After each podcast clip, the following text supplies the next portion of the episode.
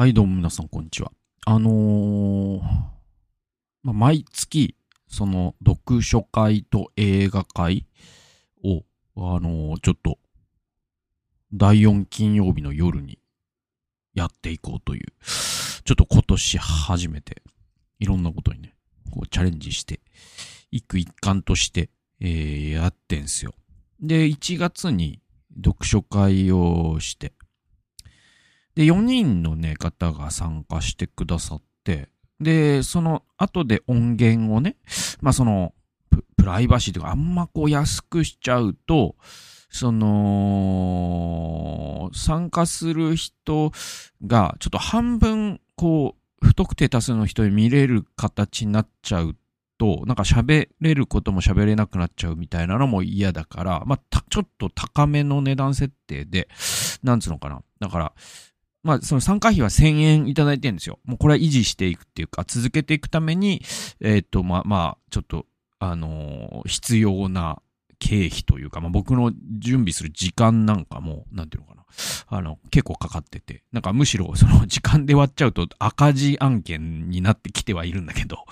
えっ、と、でも、なんだろうな、その、えっ、と、1000円いただいてて、まあちょっと出たかったんだけど、ちょっと予定合わなかったよっっていう方とかが、その会話を後で聞けるように550円で売ってるんです。で、なんだろ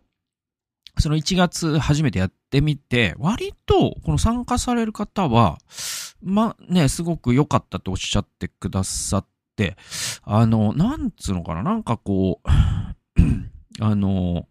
すごい、まあ、昔、その FBI でヨニ弟子セミナーっていう一泊のやつやってたんですけど、ちょっとそれにも似た、まあ、オンラインだしね、その時間もね、その限られているから、あれなんだけど、でも二次会も含めて皆さん参加してくださると、なんつうのかな、その人となりも分かってくるし、なんかこう、出会いって言うとあれだけど、なんか同じような問題意識を 持ってる人が、その、うんと、ああ、自分は一人じゃないんだって思える感じとかは皆さん感じてくださってて、あそれがすごく良かったなと思ってるんですよ。だからちょちょっと手応えを感じたんで、えー2月も続けていこうと。で、えっと、なんだろう、フォーマット同じなんだけど、まあ、やってみて分かったのは、やっぱり、そのオンラインっていう制約もあって、あのね、やっぱね、人数が多すぎると、そその会話が、なんていうのかな、うんと、人数、えーが、これ以上増えると会話が浅くなるっていうラインみたいのがあって、やっぱ深い対話をしていきたいんで、そうするとやっぱ5人がマックスなんじゃないかな、なんみたいな感じなんで、ちょっと5枚限定なんですけど、チケット、えっ、と、今月もね、販売してて、えっ、と、概要欄に、えーあの、ノートからチケット買えますんで、あーよろしければ、まあ、参加したいよという方は、え買っていただけると、ミネルヴァ映画会。まあ、映画を語る会ですね。まあ、映画同好会みたいに考えてもらったらいいんですけど、まあ、ちょっと、それさん興味あるよという方は、あよろしければチケット買ってくださったらなと思います。まあ、5枚なんで、もう売り切れちゃってたら申し訳ないというしか言いようがないんだけど、まあ、その、後で音源買うっていう形でね、あの、聞いてくださってももちろんいいしっていう感じです。はい。で、えっ、と、まあだからその僕、そのね、個人事業主の陣内義塾としては、その赤字案件、えー、なんだけど、だけど、なんか絶対これやった方がいいなと思うんですよね。なんか、こういうことを俺はしたかったんだなって思ったんだよ。なんか、そうそうそうそう。なんかこういう場ってなんかすごい大、いいなって思って。そうそうそう。それが、なんていうのかな。すごい、こう、ラジオリスナーがさ、特にこう、そんな人気あるラジオとかじゃなかったら、そのラジオリスナーでカラオケボックスで集まったりしたら楽しいじゃないですか、絶対。なんかちょっとそういう雰囲気もあってね、面白かったです。で、今月もちょっとね、まあ同じようなメンバーになるかもしれないし、入れ替わりがあるかもしれないし、みたいな。ちょっとどんなメンバーになるかわかんないけど、映画について語りませんかという、まあ僕が主催者になってみたいな場です。で、あの、いろいろ考えて、その、えっとね、読書会は、先月は佐藤勝さんの、えっと、40代で、えっと、40代でシフトする働き方の極意っていう本を扱ったんですよ。まあ、それはその、まあ、皆さんが手に取りやすいっていうのとか、まあ、いろんなこと考えてそのテーマにしたんですけど、そのテーマっていうかその本を扱った。だけど、映画の場合、この一本を扱うっていうのが、なんつうのかな。うんと、まあそれも将来やるかもしれないですけど、えっと、なんだろう、今視聴環境ってそれぞれすごく違うし、あのー、そうそう、DVD 買わないと見れない映画も世の中にはあったりとか、で、じゃあアマプラだから全員見れるかというとアマプラ入ってない人だっているし、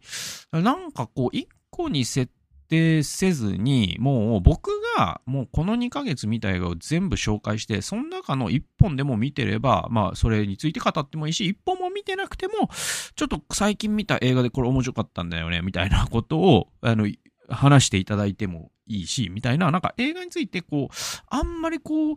あの、間口をあえて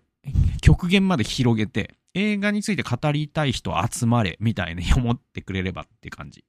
で、僕が見た、この2ヶ月で見た映画については、僕メルマガでも紹介し、で、まあ文章あんま読めないよとか、メルマガ、グーグル、Gmail 届かなくなっちゃったから届いてないよって方は、あのー、まあこの動画、音源聞いていただいて、なんだろう、あ、この映画実は見てるんだよねとか、あ、このね、解説を聞いて見たくなったから見て、あ、語りたいな、参加する、みたいな流れでいいかなと思って。えー、ちょっと2回に分けて、あのー、メルマガも動画もやっていきたくて、えっと、だから、今日が前半になるんですけど、まあ、そのランダムに僕が2ヶ月に見た映画をバンバン紹介していくんですけど、えっと、まあ、やっていきましょう。えー、一つ目がですね、リコリスピザっていう映画で、これね、12月1日に見たんですよね。えっ、ー、と、ちなみに僕12月から1月に見た映画を全部紹介していきます。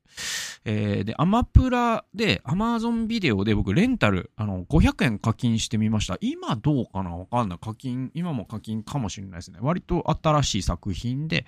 監督がポール・トーマス・アンダーソン、えー、主演ライ、えー、アラナ・ハイムさんっていうですね、えー、2022年のアメリカ映画で、割とこうね、あの、評判だった映画で、なんか70年代のアメリカの えっと、なんつうのかな、ショービジネスっていうか、ハリウッドとかの話でいいと思うんですよね。で、まあそういうとこで、そのショービジネスの、ある、なんつうのかな、下働きをしてる、アルバイトしてる女性がアラナさんが演じてて、で、この人がユダヤ系なんですね。ユダヤ人なんですね。で、なんつうのかな、すごい、その、当時のアメリカの雰囲気を真空パックして教えてくれる映画としては、あの、似てるので言うとね、あれだわ。あれがめちゃくちゃ似てる。Once Upon a Time in Hollywood っていう、えっと、タランティーノだよね、あれね。うん。タランティーノの一番最近なんじゃない？で、もうタランティーノ取らないとかって言ってんじゃなかったかな。だから、あの、ブラピとね、ディカプリオが出てるやつ。で、あれがすごい似てる雰囲気が。だから、その当時の、その、時代がに、なんか、こう、いわゆるこう、反戦、あれは 60s なのかな？まあでもちょっとその、うんと、懐かしい、アメリカの懐かしい映画っていうかさ、なんかそんな感じ。で、えっと、リコリスピザの場合は、その、うんとね、ちょ、まあ、恋愛映画なんだけど、その中にそのジェンダーであったりとか、あとはそのユダヤ人差別とか、えっと、なんつうのかな、まあそういうのも織り込みつつ、でもまあ、純粋にこう恋愛映画としてすごい、なんかこう、特に男性の方が、まだ何者でもない誰、ね、人間が何者かになろうとする話みたいなことで言うと、すごい王道の、いわゆるその、ビルドゥングスロマンっていうのかな。なんかそういう形で。で、あとはまあすごい撮影とか上手なんで、なんていうか、絵絵だけでずっと見てられるみたいな感じかな。っていう。だからなんか当時のアメリカに詳しい人とかは絶対もっと面白いかなって感じでしたね。え、次。次がね、もうめちゃくちゃ面白かったんですけど、これ。あの、ウィニーっていう作品で、えっとね、僕はこれ、これも Amazon ビデオで500円課金してみました。で、めちゃくちゃ良かった。で、今だからネットフリ無料とかになったら最高なんですけど、まあ今んとこ課金なんじゃないかな、基本。はい。わかんない。その、またね、Unext とかでどうなってるかとかも全然わかんないですけど、とにかくこのウィニーは僕名作だと思うんですよ。えっと、松本優作さんという人が監督で、えっと、主演は東出正宏さん、で、吉岡秀隆さんとかも出てるし、あの、割と有名なね、俳優さんも出てて、2023年の日本の映画で、で、これね、僕、あの、ビデオニュースってていう神保哲夫さん主催のその有料放送で知ったんですよ。めちゃくちゃ面白い。で、あの、ウィニーって、なんつうの、その、パソコン、インターネット黎明期にパソコンをすでに使ってた人なら、ほぼ皆さん知ってるんですよ。割と、うんとね、うん、だからあの当時20代とかだから、60代以上の人はほとんど知らないはずなんですよ。で、えっと、逆に30代以下の人も知らないはずなんですよ。今の4、50代がめちゃくちゃ多分ウィニーって、で、だけどこれってなんかメディアとかで、なんつうの、えっと、メディアを騒がせるようになったのは事件になってからなんですよ。だけど、その僕の記憶で言うと、僕大学生の時に研究室っていうのに入るわけ。で、その研究室で、なんつうのかな、まあ、うんと、詰め所みたいになってて その、で、その、えっと、机とかがあるんですよ。で、その C5、6年生になると僕らは獣医学科で繁殖学研究室僕は入ったんですけど、その先輩方が割とこう当時のあのなんかサイコロみたいな Mac とかあるじゃないですか。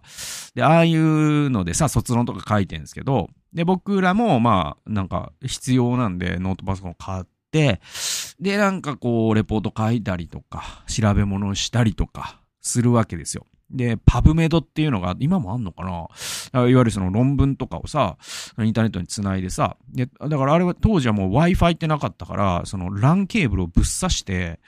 で、割と遅いんですけど、でもまあ、大学はね、それがインフラなんで、大学のそのネットにつないでね、やるんですよ、いろんなこと。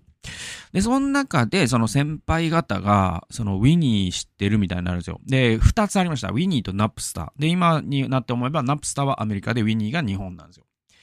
で、これがファイル共有ソフトって言って、いわゆる、その、うんと、もう、世界中の人が音楽をそこにアップロードして、世界中の人が、えっと、そこから音楽をダウンロードできるという、まあ動画とかね、そういうのもやってた人もいたらしい。で、その中の一部の人は割と捕まったりとかした人もいた。違法にアップロードしたっていうことでね。で、えっと、でも夢のようなシステムで、で、これが事件化されるのが、えっと、日本だと2000年代なんですよ。だから、えっと、90年代後半から0年代、2001年、2年ぐらいはまだなんかこう、そそういうものが出てきたんだけど、それをどう罰していいかも国家が分かってないみたいな感じのカオスの状態があったのね。で、その時に僕はその、で大学生だったから、えっと、ウィニーを先輩に教えてもらって、なんか、だから、当時の J-POP の曲とかもほぼほぼアップされてたから、ダウンロードとかしてましたよ。いや、今は違法だと思います。今は違法っていうか、当時も厳密には違法なんでしょうけど、まだそういう判例すらないみたいな状態で、黎明期だったからね。で、その後、なんでウィニーが、なんつうのかな、注目されるかというと、うんとね、えっこのウィニーの開発者の金子勇さんって人が起訴されるんですよ。国から。ね。で、えっと、彼が、その、この裁判って結局結論言いますよ。この裁判は実は、地、地、地裁と高裁では有罪なんだけど、最高裁で覆って無罪判決が出るんです。だから、えっと、金子勇さんは、えっと、最後には、無罪になるんですよ。だけど、その1年後に、まあ、死んじゃうんですよ。42歳で亡くなっちゃう。まあ、その長引く裁判とかのストレスもね、あったでしょう。で、えっと、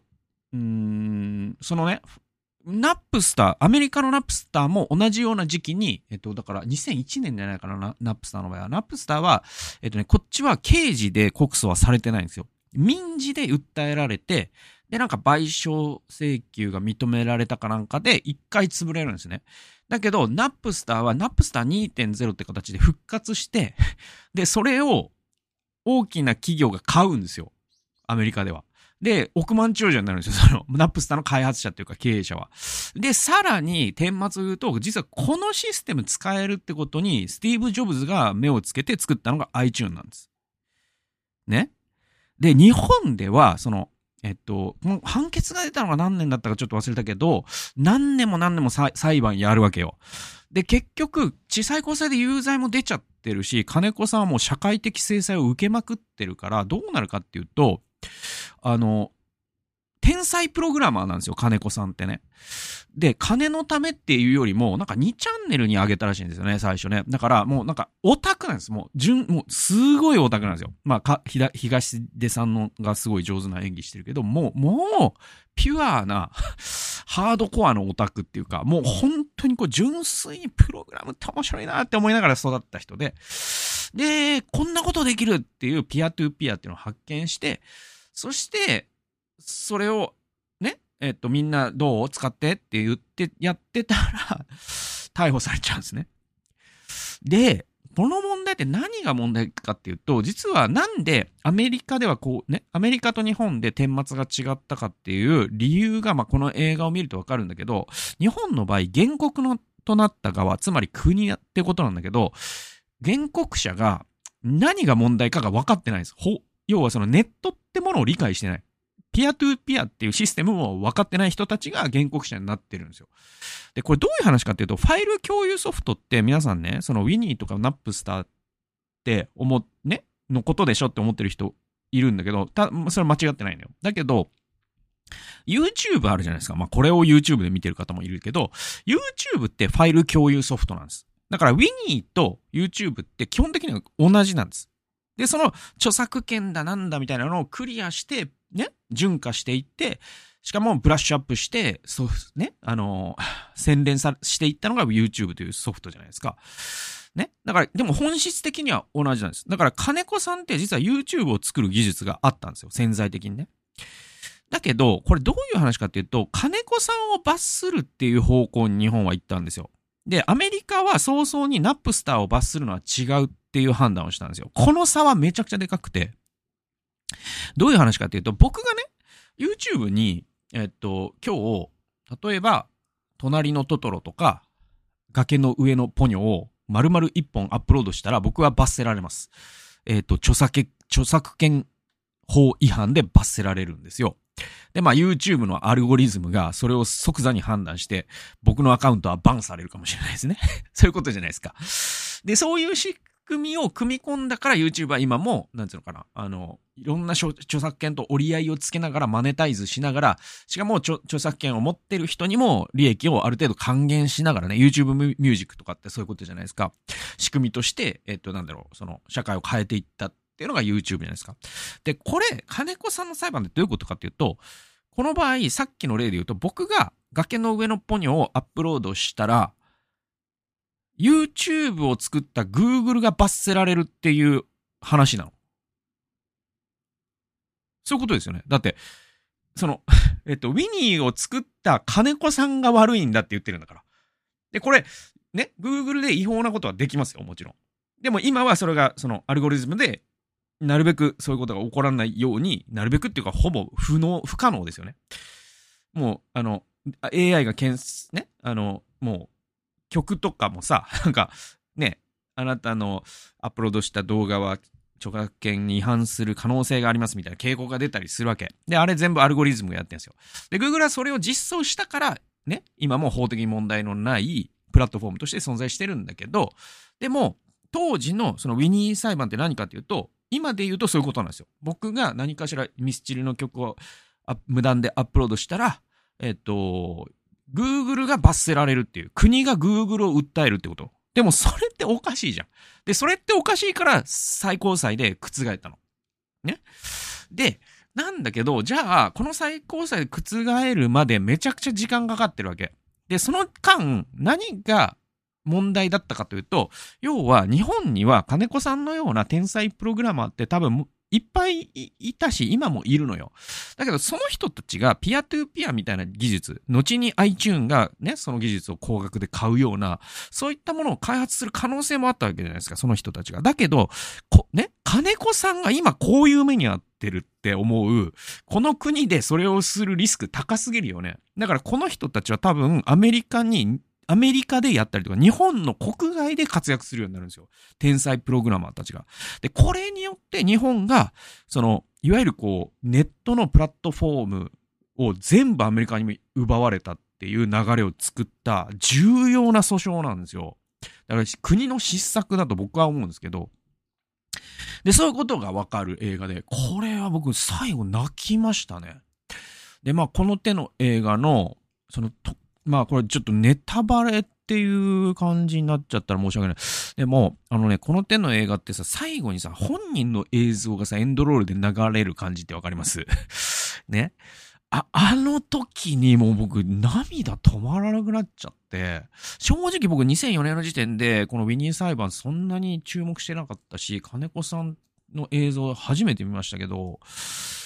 なんかいろんな意味で悔しさなのか何なのか複雑な涙が止まらなくなって、なんかね、すごく良かったです、この映画は。はい。えー、っと、次がですね、聖なる犯罪者っていう映画で、これはね、ポーランドの映画です。2019年の映画で、ヤン・コマサっていう監督で、えバルトシュ・ビエレ、ビ、ビ、ビエレニアっていう人が主演です。えっ、ー、と、これはね、Amazon ビデオでレンタルして、セールの時に100円でレンタルしました。で、これもね、ビデオニュースで宮台さんが語ってて、要はそのね、少年院で、まあ、犯罪を犯した青年がいるんですよ、ダニエルって。で、で、まあなんか、まあ薬物とかもやってたから、こう、薬物やってるガリガリな痩せ方 で、で、そのピアスとか、ね、開けてて。で、入れ墨とかもあって、もう、もう、なんか ね、そのトレインスポッティングのユアン・マクレガーみたいな あの感じなんですけど、えっと、あの感じの人が、うんと、仮釈放になるんですよ。で、そうすると、なんかね、あの、木製材所でこう、働くっていう社会復帰のプログラムに参加するように命じられるんですね。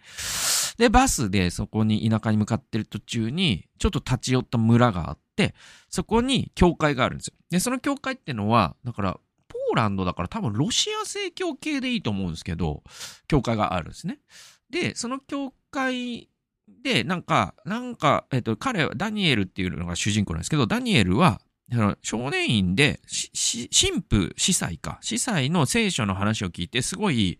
なんていうか、な心慰められて、なんかこう、神について考える人にもなってるわけ。で、この人が、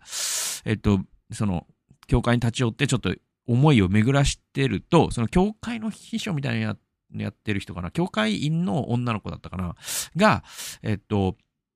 あれ、あなたが、その新任の神父さんね、え新任の司祭ね、つって勘違いしちゃうんですよ。で、その勘違いにダニエルが全乗りしちゃうんですよね。で、なんかこう、司祭として振る舞い始めるんですよ。で、あ、そうだよ、つって。で、あの、あのー、で、なんかいろんなこと言われたら全部口裏合わせて、うん、そうそうそう、忘れてた忘れた、みたいな。で、で、あなたのガウンはこれよ、みたいな。で、ガウン着て、で、えっ、と、そういえば、あの、この曜日は国会のあれがあるんだけど、あの、やれる？つって、ああ、うん、あの、進学校で習ったからね、つって。で、えっ、と、国会室ってわかります？国会室で、その、村人の罪を告白を聞くんですよ。で、それを、その国会室って暗いところで、で、なんていうのかな、こう、こう、木のさ、なんかこう、ね、あの、格子みたいなのを越しに顔が見えるか見えないかみたいなので、えっ、ー、と、国会を聞くんだけど、このダニエルは国会室で、その、えっ、ー、と、その木の網網の下でスマホを見ながら、えっ、ー、と、国会スペースやり方、司祭、ロシア正教みたいなので検索して、検索ワードで調べて、そこに書いてることで、あな、何時の罪許されんみたいなことを言って仕事をこなしていくんですよね。で、なんか最大の難関が説教なんですけど、礼拝のね。なんだけど、これもなんかスマホでいろいろ調べたりしたんだけども、これ説教だけはもうわからないから、とにかくその型にはまった説教ではなくて、彼が神っていうのはこういうことなんだよみたいなのを言うの。そしたらみんなに響いちゃって、ね、そういう格式ばったつまらない眠くなる説教じゃない、この若者は宗教的カリスマなんだっていうふうに勘違いされていくんですよ。で、それが、まあ、その小さな村で起こった過去の事件とかと絡み合って、みたいな話で、なんか面白いですよ。だから、ストーリーからしても面白いし、でもこのね、えっと、実は映画ってすごい古典的な神学的なテーマを扱ってて、なんかね、あの、精霊点っていうのがあるんですね。キリスト教の用語にね。えっ、と、サクラメントっていうんですけど、この、その精霊点って、そのカトリックと、うんと、プロテスタントでその数は違うんだけどね。えっ、と、例えば、まあ、結婚とか、えっ、と、カトリックだと生体拝受って言って、あの、まあ、パンと杯ですよね。とか、えっと、あとは、うんと、なんだろう。まあ、カトリックだと、その、献事例とかありますよね。えー、あまあ、葬儀ももちろん、というとかね。えー、洗礼ももちろんそうだし、とか。そんな、その精霊点ってのがあるんだけど、その精霊点って、その何によって担保されるかっていう問題があるんですよ。進学問題があるんですよ。で、それが、えっと、その祭祀なり、聖職者の、うん、と資質によって担保されると考える人と、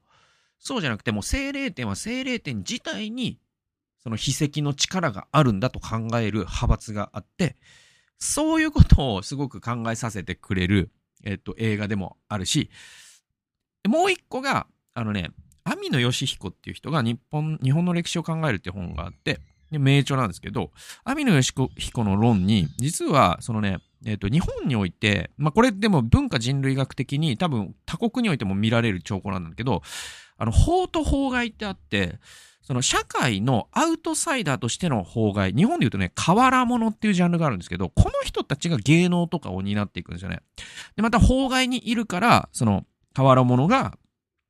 なんていうの、その当時の仏教の規範がある日本では獣を殺すっていうのは、なんつうの、こうカルマっていうかね、仏教のその、教えに違反するから、そういう川なめしとか、屠殺とか、あとは死者の埋葬ですね。こういうものを担っていく。で、これが江戸時代に得た否認っていう形で被差別部落を形成していくんだけど、で、さらにこの、その、変わら物とか芸能の文化と、実は天皇ってのが、すごく近い概念なんだっていうんですよ。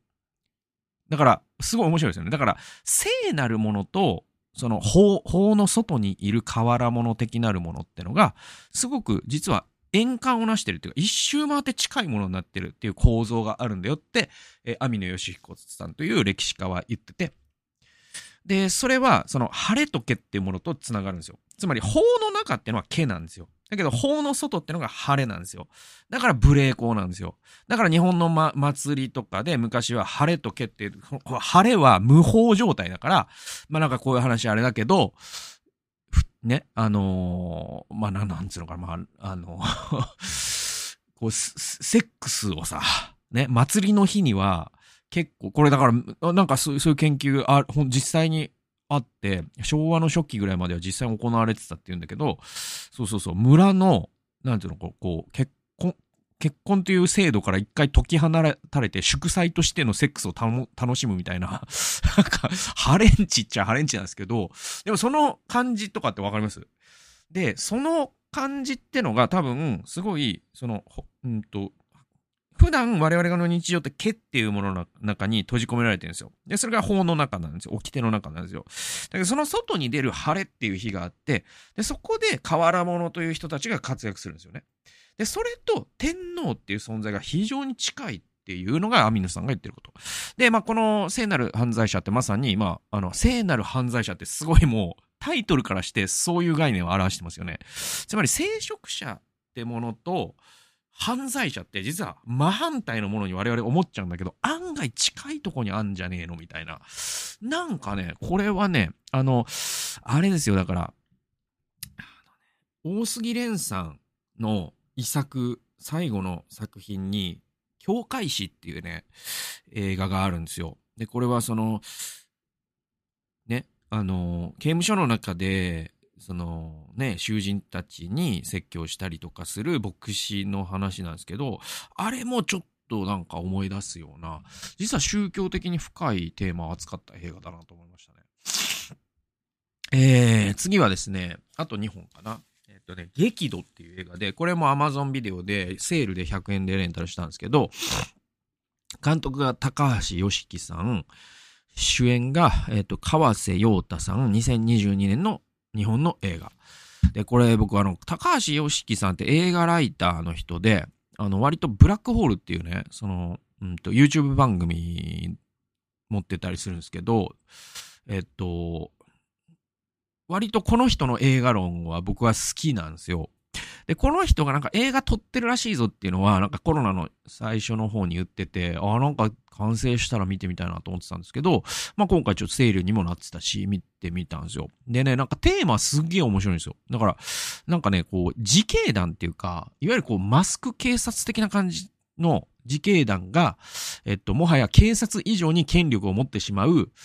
えっと、近未来の日本を描いてるんですね。で、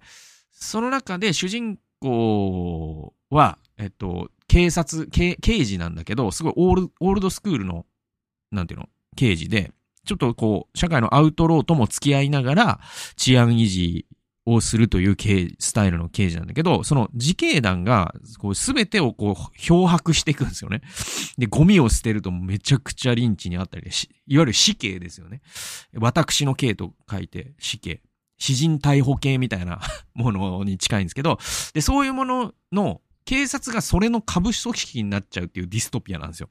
面白そうじゃないですか。で、最後は深間っていうのがそのオールドスクールの警察なんですけど、自警団 VS 深間みたいになっていくんですけど、この感じ、その、その筋書き聞いてるとめちゃくちゃ面白そうでしょ？だけどなんかね、ちょっとね、作りがチープすぎたのと、なんかいろいろ、あれなんか血ってこんな風に出ねえよとか、なんか高橋良樹さんともあろうものがなんでこんな安っぽい描写なの？これはもう予算の問題なのかなとか思いながら、あんまり入り込めなかったかなって感じ。そうそうそう。小説で読んでみたいなって思いました。はい。えー、で、最後。最後がですね、スパイダーバース、アクロス・ザ・スパイダーバース。これも Amazon ビデオで、えっ、と、100円のセールの時にレンタルしました。えー、ホアキン・ドス・サントスさん、ジャスティン・ケイ・トンプソンさん、えー、ケンプ・パワーズさんらが監督で、えっ、と、シャメク、シャシャメイク・ムーアって人が声優やってたりするのかな。で、まあ、これはすごいですね。もうほんとすごい。あの、映像がもうえぐいです。で、オタキングの岡田敏夫さんっていう人が、これの一作目が何年かな ?2019 年だったかな？に出た時に、もう日本のアニメーションはアメリカから10年遅れたって言ってて、それぐらいとんでもない映像の技術をやってるらしいんですよ。アニメーターならわかる。で、どういうこと？で、まあ、要はね、なんかね、いわゆるそのセル画ってものと 3D のってものがあるじゃないですか。で、その 3D で言うともうトイストーリーとかピクサーがもうめちゃくちゃすごいとこまで行ってるじゃないですか。で、セル画はもうジブリとかがすごいんですよね。で、この、それを融合させるみたいなことを知ってて、ものすごいアニメーション的に高度なことをしてるんですって、このスパイダーバースのシリーズって。で、僕は、あの、ファーストスラムダンクが実はちょっとその路線なんですよ。で、だから僕はちょっと岡田敏夫さんはファーストスラムダンクをアニメーターとしてどう見たのかちょっと興味あるんですけど、で、話戻すと、このスパイダーバースってマルチバースの話で、で、そのマルチバースとこの、なんつうの、その、異なる世界観っていうか作り方の、えっと、アニメーションを同じ画、えー、ね、画角の中に収めるっていうのと、マルチバースってめちゃくちゃ相性がいいんですね。だってマルチバースって、そう宇宙、多元宇宙の話だから、宇宙がたくさんあるよという、まあ、今の物理学の有力な仮説をもとに、えっ、と、なんていうのかな。まあ、マルチバース論で言うと、だから、去年のエブエブですよね。Everything Everywhere All at Once っていうアカデミー作品賞もあれマルチバースの話なんですけど、で、そのマルチバースってテーマ、テーマっていうのかな。マルチバース論って、実は、なんかじ、あの、その物語の作りとして、割と、その、こういうことを語るのに適してるなっていうテーマがあって、それが予定説。ね、カルバンの予定説。救われてる人は、救われる人は決まってるんだっていう予定説、あるいは運命論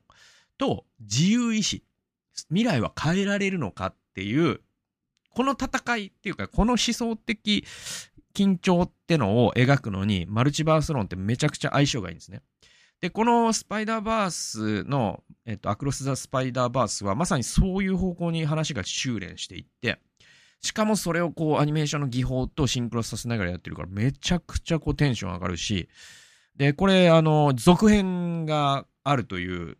終わり方をしてるんで、自作がめちゃくちゃ楽しみですね。はい。